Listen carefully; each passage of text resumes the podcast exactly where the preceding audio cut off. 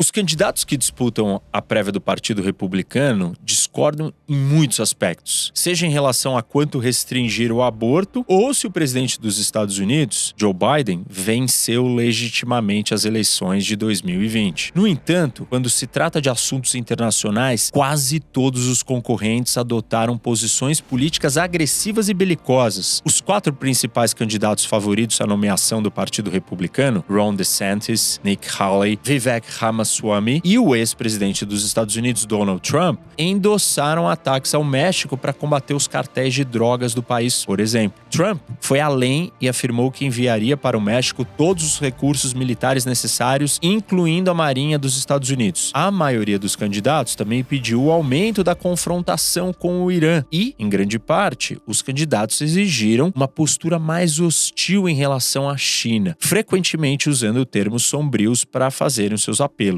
DeSantis, por exemplo, declarou que Washington deve tratar Pequim da mesma forma que tratava os soviéticos. Haley afirmou que a China está liderando um novo eixo do mal global. Ramaswamy rotulou a China como o nosso principal inimigo. À primeira vista, essas posições parecem não estar alinhadas com as vontades dos americanos. Uma pesquisa da Reuters de setembro de 2023 descobriu que apenas 29% dos eleitores aprovam ataques aos cartéis de drogas no México sem o apoio do governo mexicano, que nunca autorizaria algo do tipo. Uma pesquisa do Chicago Council on Global Affairs, realizada em janeiro desse ano, constatou que apenas 22% dos americanos consideram a China uma adversária. Ou seja, propostas para enviar soldados dos Estados Unidos ao México ou travar uma guerra fria com a China contrariam a sabedoria convencional, que sugere que os americanos desejam presidentes que evitem aventuras custosas no exterior e concentrem sua atenção internamente. Pessoal, quero fazer uma pausa antes da gente continuar no vídeo. Eu tenho que lembrar vocês do nosso parceiro, a Insider que produz essas camisetas fantásticas, que é a Tech T-shirt que eu estou usando aqui. Mas não só isso, tem várias outras coisas e não só para homens. Aqui no site que vocês podem ver atrás de mim, vocês conseguem ver todos os produtos que a Insider tem. É, e essa camiseta, a Tech T-shirt, vocês já ouviram falar, já conhecem, eu estou sempre falando dela, mas é importante lembrar. Ela desamassa no corpo, é leve, é, o design dela, tradicional, assim, é, você usa em qualquer situação. Eu uso para treinar, para dormir, para trabalhar, é, na praia, na montanha, em todos os lugares. Então, é, experimentem se você não conhece. Se você conhece, você já sabe do que eu estou falando. Então, entra no site, dá uma olhada. Tem, é, se você usar o cupom do professor Rock, meu cupom ROC12, ROC, H-O-C 12, você tem desconto. Então, vai lá no site, olha e compra sua Insider. E olha tudo, porque tem vários outros produtos. Vamos voltar para o vídeo. No entanto, embora os americanos digam que se opõem às intervenções individuais ou atos de agressão dos Estados Unidos, seu comportamento nas urnas revela que eles gostam de presidentes fortes e combativos. De acordo com uma pesquisa, os eleitores americanos levam mais em conta ao votar para presidente se o candidato parece ser forte ou durão do que as posições dele de política externa. Quando questionados sobre por que acham que um candidato presidencial seria mais eficaz em lidar com política externa do que outros, os eleitores citam muito mais atributos pessoais do candidato, como força e decisão, do que elogiam elementos específicos das plataformas de política externa desse candidato. Esses padrões indicam que presidentes e candidatos presidenciais têm incentivos para adotar posições impopulares em política externa se isso os ajudar a mostrar que são suficientemente fortes para servir como comandantes do país. Os políticos perceberam isso. Ao longo do último meio século, século,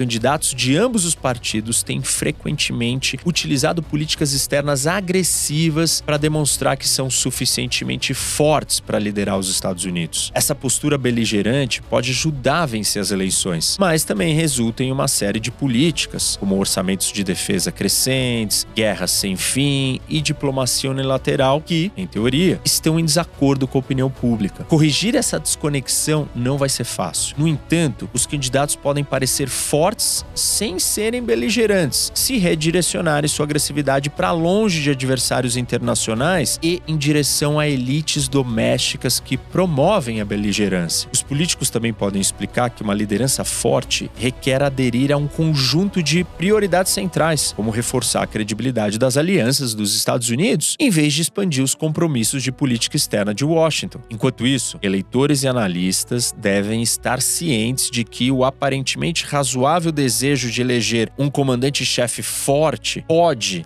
na verdade, distorcer a política externa dos Estados Unidos, incentivando líderes a tomar decisões mais beligerantes do que o que os americanos desejam. Voltando mais no tempo, a gente encontra inúmeros exemplos dessa dissonância. Quando John F. Kennedy concorreu à presidência em 1960, ele via a política externa como uma das suas principais vulnerabilidades políticas. O Kennedy havia servido com distinção na Marinha durante a Segunda Guerra Mundial, mas ele tinha pouca experiência de alto nível em assuntos internacionais. Em contraste, o candidato presidencial republicano Richard Nixon havia ganhado a fama liderando investigações anticomunistas no Senado dos Estados Unidos, confrontando o líder soviético Nikita Khrushchev em um debate televisionado nacionalmente e passado oito anos viajando pelo mundo como vice-presidente de Eisenhower, o homem que permanecia como a voz mais confiável do país em questões globais. John Kennedy Galbraith, um economista de Harvard que era um dos conselheiros de política externa de Kennedy, resumiu esse desafio em um memorando de campanha, argumentando que a alegação de Nixon de vasta experiência em um período de dificuldade e perigo será um dos nossos problemas mais difíceis, talvez o mais difícil. A equipe do Kennedy acreditava que a solução para esse problema tinha pouco a ver com propor políticas externas que os eleitores gostassem por seus méritos, como escreveu George Belknap, um cientista político que aconselhou Kennedy sobre opinião pública, dizendo o seguinte: uma grande porcentagem de pessoas expressa preocupação com manter a paz, mas questões específicas de assuntos externos não eram de grande importância para elas. Em vez disso, Belknap explicou que a maioria dos eleitores tendia a transformar discussões de política externa em referendos sobre a força de liderança dos candidatos. Para fazer isso, Kennedy orientou sua plataforma de política externa em torno do aumento de gastos com defesa, especialmente expandindo o arsenal de mísseis nucleares do país. Em teoria, isso não deveria ter tido o apelo que teve com a opinião pública. De acordo com a Gallup, apenas 22% dos eleitores achavam que os gastos com defesa eram muito baixos, 19% achavam que eram muito altos e 45% achavam que estavam adequados. Claramente, a política mais popular seria manter os gastos militares constantes, que era o que o Nixon propunha fazer. Mas, como explicou Walt Houston, um dos conselheiros de política externa de Kennedy, adotar uma posição beligerante nos gastos militares permitiria que o Kennedy parecesse durão na política externa, enquanto fazia o Nixon parecer complacente diante da ameaça soviética. O Kennedy, portanto, enfatizou sua proposta em discursos de campanha, argumentando que a sua postura agressiva nos gastos com defesa mostrava que ele seria um defensor vigoroso do interesse nacional, em vez de um contador que considera seu trabalho concluído quando os números da planilha se equilibram. Pesquisas conduzidas pela campanha de Kennedy mostravam que ele ganhava constantemente terreno com os eleitores preocupados com questões de guerra e paz. Kennedy concluiu, em última análise, que adotar uma posição beligerante nos gastos com defesa foi crucial para sua estreita vitória. Quatro anos depois, quando o presidente Lyndon Johnson entrou entrou na corrida presidencial, ele também considerava a política externa uma das suas principais fraquezas políticas. O oponente republicano de Johnson, Barry Goldwater, parecia ganhar terreno ao argumentar que Johnson estava usando medidas tímidas para conter a insurgência comunista no Vietnã. Goldwater defendia uma resposta mais agressiva e pontuava seus discursos com alegações de como Johnson havia afundado os Estados Unidos em uma guerra sem rumo, sem líder, e como o Vietnã estava sendo sacrificado pela indecisão dessa administração. As pesquisas privadas de Johnson confirmavam que o Vietnã era o tema de política mais desfavorável para ele. Os republicanos vão transformar isso em uma questão política, todos eles, disse Johnson ao senador da Geórgia, Richard Russell, seu ex-mentor. Russell concordou e disse: é a única questão que eles têm. Os dados das pesquisas de Johnson indicavam que apenas 15% dos americanos apoiavam o aumento da participação militar dos Estados Unidos no Vietnã. No entanto, os assessores de Johnson ainda acreditavam que direcionar a política do Vietnã para uma abordagem mais beligerante ajudaria a neutralizar as acusações de fraqueza contra o Johnson. O assessor de Johnson, Bill Moyers, explicou essa lógica em um memorando argumentando o seguinte: abre aspas. É difícil para um funcionário do governo, especialmente para um candidato, obter muitos benefícios ao ser a favor da paz. Fecha aspas. Porque isso exigiria dele fazer garantias que ele não é fraco. A questão, então, era como Johnson poderia adotar uma postura firme em relação ao Vietnã sem assustar os americanos relutantes em entrar em uma guerra. Johnson decidiu equilibrar essa situação pedindo ao Congresso uma autorização sem limites para o uso da força no Vietnã, sem se comprometer com uma invasão. A sua administração começou a preparar a tal proposta em maio de 1964. Quando o Vietnã do Norte atacou navios dos Estados Unidos no Golfo de Tonkin, em agosto, Johnson introduziu a proposta. Conforme explicou William Bundy, secretário assistente de Estado, em um memorando intitulado O Argumento a Favor de uma Resolução do Congresso, a medida permitia a Johnson proporcionar uma demonstração contínua de firmeza dos Estados Unidos, sem ter que explicar ao público exatamente o que pretendia fazer com a sua política do Vietnã. Apesar da sua habilidade, a estratégia de Johnson ainda encontrou oposição. Inicialmente,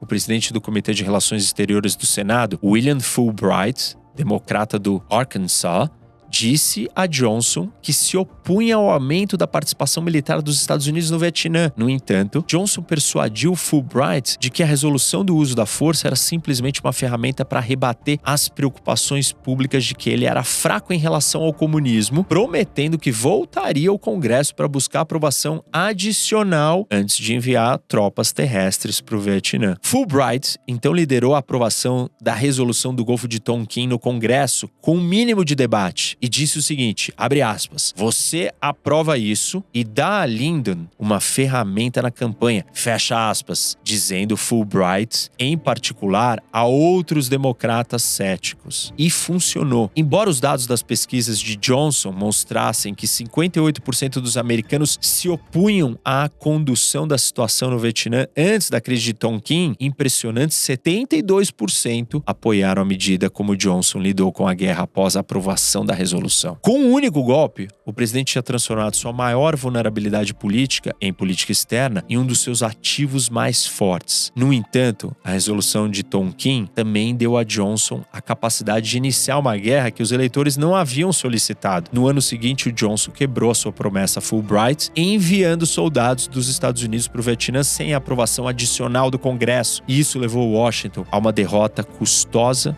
e humilhante. Eleições recentes fornecem muitos exemplos semelhantes de líderes usando posições beligerantes em política externa para fortalecer as suas imagens pessoais. Dick Morris, gerente de campanha do presidente dos Estados Unidos Bill Clinton, em 1996, encorajou Clinton a bombardear a Sérvia para parecer forte, mesmo que apenas uma minoria de eleitores apoiasse a intervenção militar nos Balcãs. Depois que o Clinton concordou em bombardear as posições militares sérvias e enviar força dos Estados Unidos para a região para operações de manutenção da paz, ele percebeu que Morris lhe havia dado um conselho político sólido. O presidente repetidamente expressou fascinação pelo fato de que, enquanto 60% do público se opunha ao envio de tropas dos Estados Unidos para a Bósnia, a aprovação pública da sua política externa aumentou, não diminuiu, depois que ele ordenou o envio de tropas de qualquer jeito. Clinton, concluiu que a firmeza e a decisão eram apreciadas mesmo que as pessoas discordassem das políticas que ele havia escolhido. A campanha de reeleição do presidente dos Estados Unidos, George W. Bush, em 2004,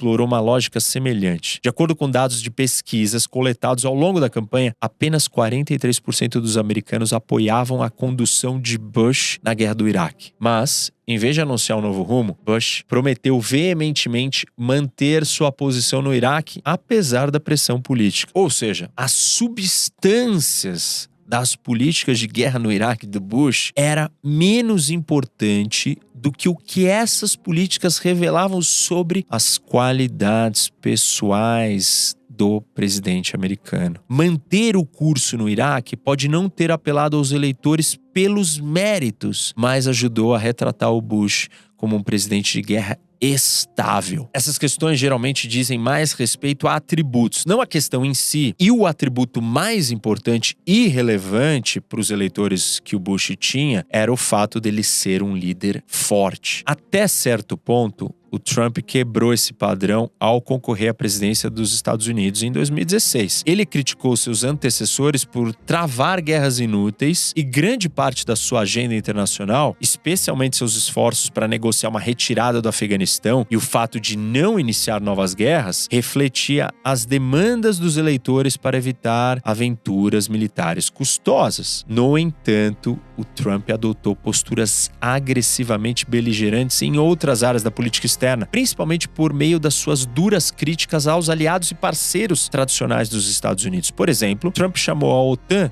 de obsoleta, acusou o México de nos prejudicar economicamente e disse que os americanos estavam cansados de serem explorados por todo o mundo. Trump prometeu que enfrentaria esses países e proferiu a famosa provocação de que construiria um muro na fronteira sul dos Estados Unidos e faria o México pagar pelo muro. Em teoria, Tal retórica deveria ser uma desvantagem política. Décadas de dados de pesquisa mostram que a maioria dos americanos quer que os seus líderes cooperem com outros países para resolver problemas globais. Essas atitudes persistiram mesmo depois que o Trump assumiu o cargo. De acordo com uma pesquisa da Quinnipiac de maio de 2017, 88% dos americanos achavam importante que o presidente dos Estados Unidos apoiasse publicamente os aliados. No entanto, a alegação de Trump de que era um negociador duro que impediria outros países de tirar vantagem dos Estados Unidos ajudou a ilustrar a sua determinação. Isso era, na visão da campanha de Trump, crucial para o seu sucesso político. A força não é a única característica pessoal a qual os eleitores associam a um comandante-chefe competente. Os eleitores também desejam que os presidentes possuam bom julgamento, ou seja, que evitem correr riscos desnecessários. A derrota esmagadora de Goldwater em 1964 ilustra esse ponto. Ao adotar posições extremas em política externa e expressá-las por meio de uma linguagem descuidada, como seu interesse declarado em jogar uma arma nuclear no banheiro do Kremlin, Goldwater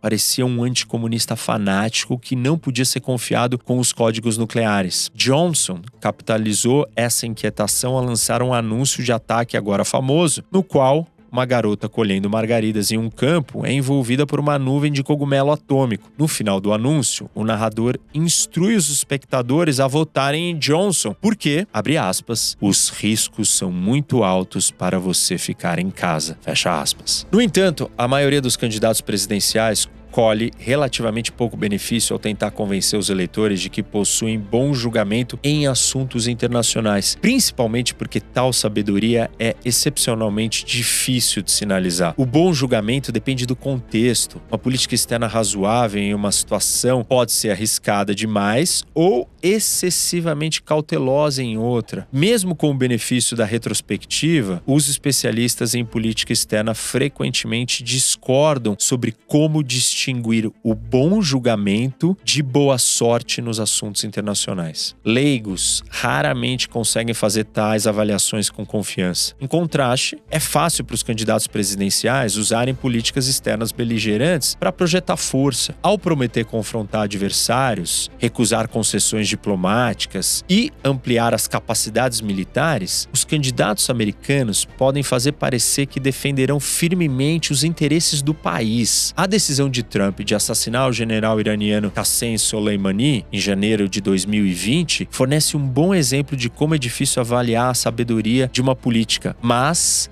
simples identificar a resolução de tal ato. Ou seja, esse tipo de decisão apela muito mais para a forma do que para o conteúdo. Após o Trump ordenar o ataque, muitos observadores o acusaram de arriscar imprudentemente uma guerra com Teherã. Outros argumentaram que os Estados Unidos deveriam ter mirado Soleimani há muito tempo e que o ataque ajudaria a dissuadir o Irã de desafiar os Estados Unidos no futuro. Mesmo olhando para o passado, é difícil determinar se a decisão do Trump refletiu um bom julgamento. A retaliação do Irã pelo ataque a Soleimani foi menos severa do que muitas pessoas previam. Portanto, é possível que o Trump tenha analisado cuidadosamente a situação e compreendido corretamente que a sua escolha de matar o Soleimani não era tão perigosa quanto os críticos afirmavam. Mas também é possível que o Trump não tivesse ideia de como o Teherã reagiria e mesmo assim optou por arriscar sem uma boa razão e teve sorte. O assassinato de Soleimani mostrou de forma inequívoca a disposição de Trump em punir a agressão iraniana de uma maneira que outros líderes não fariam. O antecessor de Trump, o Barack Obama, havia se recusado a tomar medidas diretas contra Soleimani. E durante a eleição presidencial de 2020, o Biden afirmou explicitamente que não teria aprovado o ataque. Trump explorou esse contraste ao evocar o assassinato ao longo da sua campanha de reeleição em 2020 e acusar o Biden de ser fraco. A retirada de Biden do Afeganistão em agosto de 2021 proporciona um contraste claro com o ataque a Soleimani. Os dados das pesquisas na época sugeriam que os eleitores não tinham opiniões firmes sobre se era uma boa ideia retirar as tropas americanas do Afeganistão. Muitos analistas acreditavam que a escolha de Biden de encerrar um conflito longo e impopular geraria amplo apoio popular. No entanto, o colapso súbito do governo afegão e a retirada caótica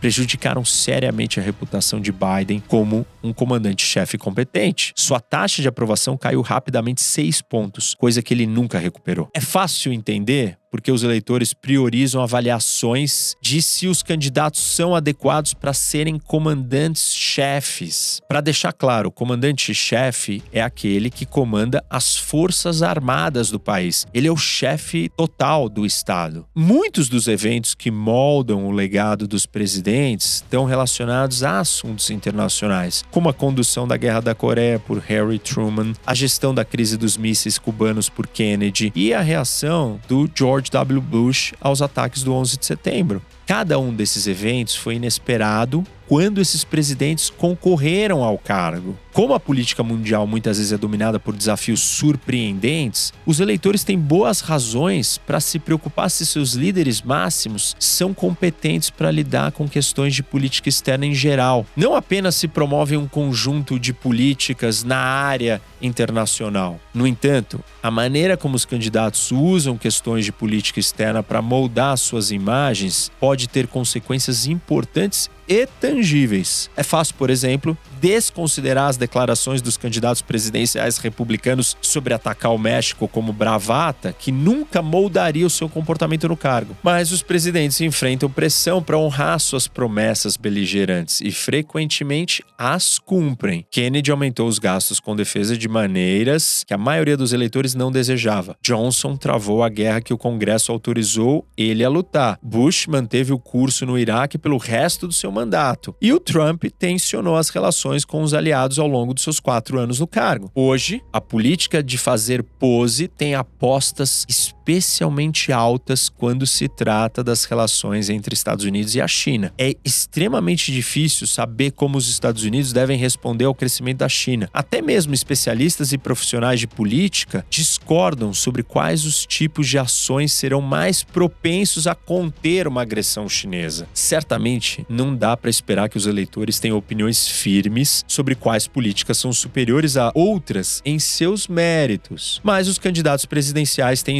incentivos claros para usar a China como uma forma de demonstrar seu compromisso em vencer uma competição de grandes potências, mostrar que não recuarão diante da agressão e retratar os seus rivais como complacentes em relação às ameaças à segurança nacional dos Estados Unidos. Ao fazer isso, os candidatos correm o risco de tornar as relações entre os Estados Unidos e a China, que já são tensas, muito mais confrontacionais do que o desejado pelos americanos. Ao fazer isso, os candidatos correm o risco de tornar as relações entre os Estados Unidos e a China, que já são tensas, muito mais confrontacionais do que o desejado pelo povo americano. Reconciliar esses impulsos, ou seja, o desejo dos americanos por uma política externa contida e a sua atração por líderes fortes não é fácil. No passado, os partidos políticos faziam isso ao indicar candidatos presidenciais com ampla experiência militar, que podiam confiar nos seus históricos para convencer os eleitores de que eram fortes sem precisar adotar posturas beligerantes. O histórico militar do Eisenhower foi, sem dúvida, parte do motivo pelo qual ele se mostrou excepcionalmente bem sucedido em limitar os gastos com defesa e manter os Estados Unidos longe de guerras estrangeiras. No entanto, poucos candidatos na história possuíram as credenciais de Eisenhower, exceto por DeSantis, nenhum dos principais candidatos de 2024 possui qualquer experiência militar. Como resultado, se desejam advogar por posições menos beligerantes, sem parecerem fracos, eles precisam recorrer aos outros métodos. Uma abordagem comum hoje entre a esquerda progressista é envolver a contenção da política externa em linguagem confrontacional. Ou seja, em vez de criticar os adversários de Washington, esses políticos falam de maneira agressiva sobre resistir à influência perniciosa do establishment da política externa. Por exemplo, a candidata presidencial de 2020, Elizabeth Warren, argumentou na revista Foreign Affairs que os americanos precisam reagir agir contra uma liderança equivocada, para adotar uma política externa que funcione para todos os americanos, não apenas para as elites ricas. Uma abordagem diferente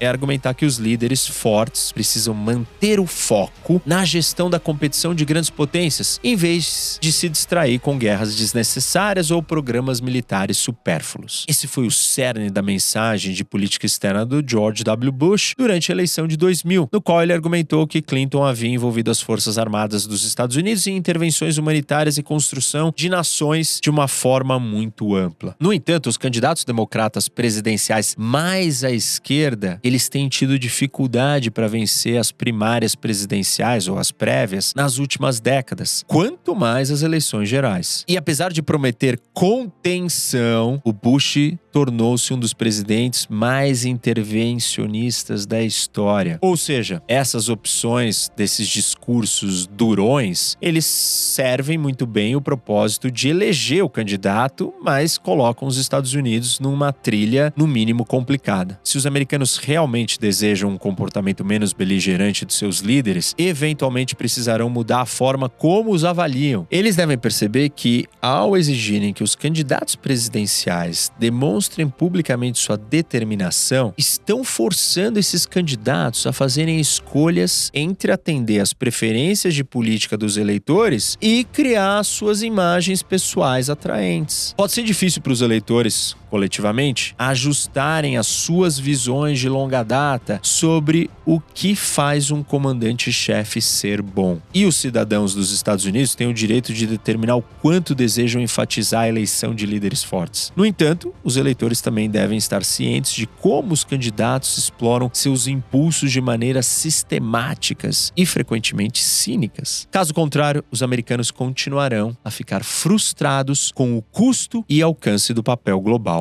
do seu país.